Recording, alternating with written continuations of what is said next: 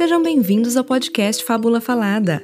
Eu sou a Juliana e hoje eu vou contar para vocês uma fábula chamada A Vila Adormecida, que é uma versão escrita por Gessler Stievano para o famoso conto dos irmãos Grimm, A Bela Adormecida. Vamos começar? Um, dois, três e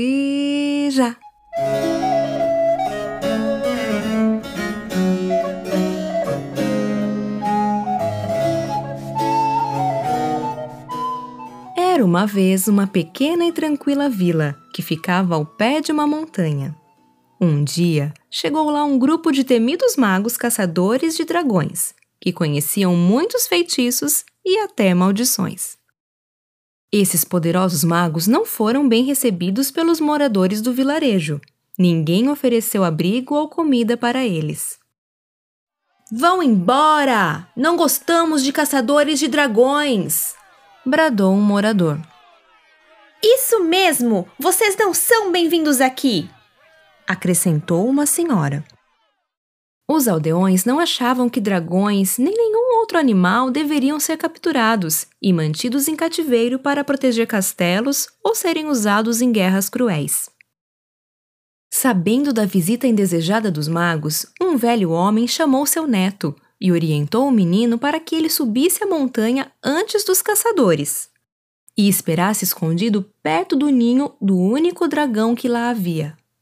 Então, assim que os magos chegassem e atraíssem a atenção da criatura alada, o garoto deveria vasculhar o enorme ninho em busca de ovos. Não podemos deixar que eles levem os ovos. Precisamos proteger os dragões, disse o velho. Conforme o planejado, o menino subiu o monte sem que ninguém soubesse. Escondeu-se perto do ninho em um estreito esconderijo, tomando cuidado também para não chamar a atenção do dragão. E assim que os caçadores chegaram e arrastaram a criatura dali, ele escalou uma pedra alta e procurou. Encontrou um único ovo, que era negro como a noite. Colocou-o cuidadosamente em uma mochila que trazia nas costas e voltou embora sem deixar vestígios. O dragão acabou sendo capturado e preso. Horas depois, os magos voltaram triunfantes para a vila. Enquanto passavam, os insatisfeitos moradores fechavam suas janelas ou batiam a porta de suas casas. Um dos magos, o décimo terceiro e último da fila, enfurecido com o tratamento que recebeu, decidiu lançar uma maldição contra o vilarejo. Movimentando suas mãos pelo ar, ele recitou com uma voz sinistra: Treze magos andam em fila, treze noites vão escurecer. Ao fim da décima terceira noite, todos vão adormecer. Em sono profundo, todos deverão permanecer e só poderão despertar no dia em que um dragão aqui nascer. O mago não sabia do ovo escondido. Por isso, o menino que espreitava e tinha ouvido tudo não se preocupou com o feitiço. Quando o ovo chocar, tudo se resolverá, pensou o garoto, que ainda concluiu que não faria mal se todos dormissem por alguns dias. Em seu quarto, foi fazendo pequenos riscos na parede para contar as noites que iam se passando. Uma, duas, três, quatro, até que a décima terceira noite chegou. Ele colocou o ovo com cuidado sobre a sua cama, deitou-se abraçando-o carinhosamente, fechou os olhos e sem demora adormeceu. Todos caíram em um sono profundo naquela vila. Logo passaram-se dias então semanas, depois meses e enfim anos. Muitos anos.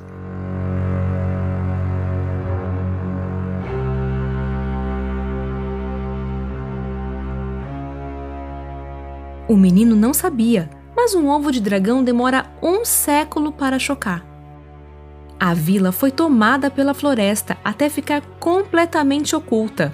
Cresceram árvores nas ruas, mato nas casas, a poeira se acumulou no chão e nos móveis. As roupas foram roídas pelas traças. e as aranhas fizeram suas teias nos cantos e frestas.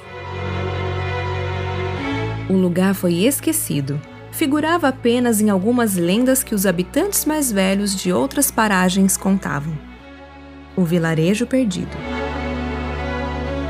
No entanto, ninguém acreditava nessas histórias. Pensavam que eram apenas contos feitos para assustar as crianças. Assim, a vila permaneceu adormecida e esquecida por 100 anos. Quando o centésimo ano chegou, o ovo de dragão que permaneceu aconchegado e protegido sob os braços do garoto começou a rachar. De lá de dentro saiu um desengonçado dragãozinho que mal conseguia se mover. A criatura viu o menino e começou a lamber o seu rosto, fazendo com que ele acordasse. Isso faz cócegas! exclamou o surpreso e sorridente garoto. Os demais moradores do vilarejo também acordaram de seu longo e profundo sono.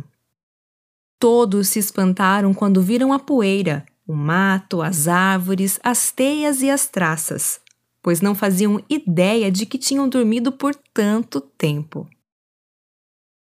Fim.